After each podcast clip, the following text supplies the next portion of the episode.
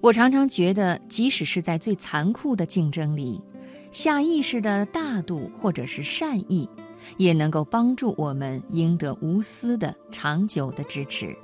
今晚的职场故事，我们来分享杨澜的一篇文章：赢也可以很温暖。人类对自我和世界的认知，似乎一直伴随着发问。我们的好奇心无可救药。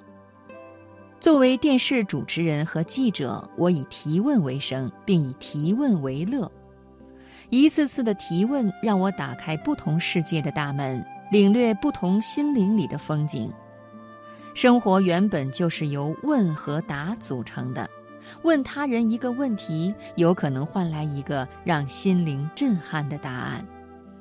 当比尔盖茨决定捐出四百多亿美元的个人资产成立基金会后，他才发现，捐钱有时比赚钱还难。关于慈善，他提出了要允许犯错的主张，甚至每年会留出百万美元做试点项目，买的就是错误和经验。他曾捐巨资改善美国的基础教育，却发现吃力不讨好，因为人们对教育的标准有着千差万别的认识。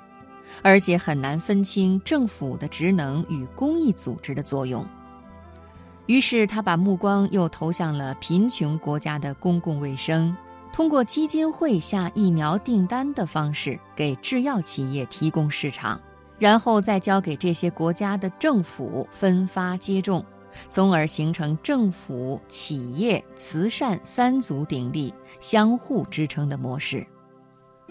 股神巴菲特认同盖茨的慈善理念和管理能力，决定把自己四百多亿美元的资产分年度逐步转交给盖茨基金会，因为他认为把钱交给盖茨夫妇这样既聪明又诚意做慈善的人很放心。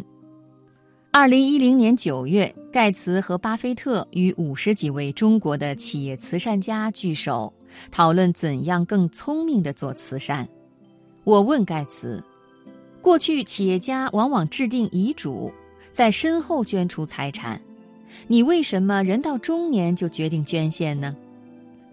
盖茨说：“如果你已经死了，怎么知道善款是否得到了善用呢？我认为还是应该在自己年富力强、头脑清醒的时候组建专业的团队。”巴菲特也相信慈善要趁早。他要在生前就把财产基本捐掉，所以要求盖茨夫妇必须每年把他捐的十几亿美元全部花掉，投入公益项目，不然就不安排第二年的拨款。这下盖茨夫妇力觉责任重大，不禁感叹：挣钱难，花钱更难，花别人捐给自己的钱是难上加难。夫妻俩为此必须全身心投入基金会的运营。盖茨和巴菲特的领导力不仅体现在投资创业的巨大成功，也不仅体现在捐赠的巨额财产，而是一种生活方式的示范。人可以支配金钱，而非成为他的奴隶。人有机会在物质和精神层面都成为富有者。当我问到巴菲特是否在乎后人只记得盖茨基金会，而可能忘记他的名字时，他笑着说：“好，我根本不在乎人们是否记得一个名字。对于我来说，有一个生活在非洲的孩子不必因为感染疟疾而夭折，就已经足够了。”在盖茨与巴菲特之间，除了两人惺惺相惜，也有一点善意的竞争，看谁更聪明。盖茨说：“他认为巴菲特最不可思议的地方，就在于他的日程极不饱和，而巴菲特立马就从裤兜里掏出记事本，炫耀似的在我面前哗啦一翻，果真字迹寥寥。言下之意是，孩子们。”别整天把自己搞得很忙，多给自己一点思考的时间。你们还得学着点儿呢。有时，赢的定义可以很温暖。当年我进入中央电视台之后，没有任何后台，甚至没有一个认识的人，却受到当时制片人和领导的无私帮助。我一直觉得那个时候人们真的没有私心，也一直感谢他们，让我在事业起步期就站到一个很高的平台上。当时的一位制片人在若干年以后接受其他记者采访的时候，就说：“当时我们都特别喜欢杨澜，都特别希望帮助她。为什么呢？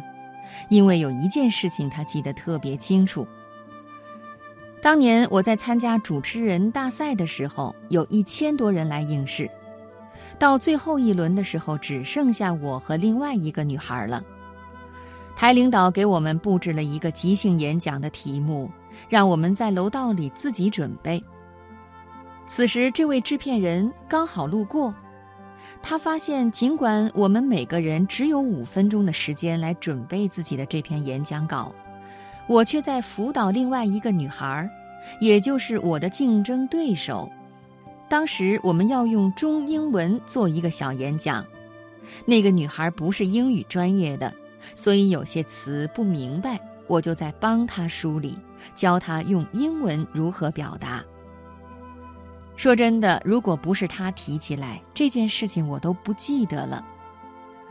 她说杨澜是一个很大气的人，在这最后的竞争关头，还用这么有限的时间来辅导自己的竞争对手，他觉得很了不起，于是就对我有了很好的印象。后来的几年，在我的职场道路上，一直有他和其他编导对我给予各种扶持。他们觉得这样一个小姑娘，我们应该帮她。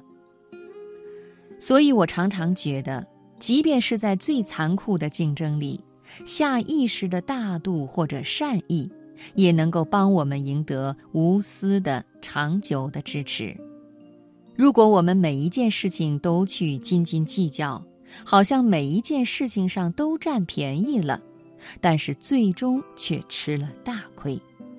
这些事例在我二十年的职业生涯当中屡见不鲜。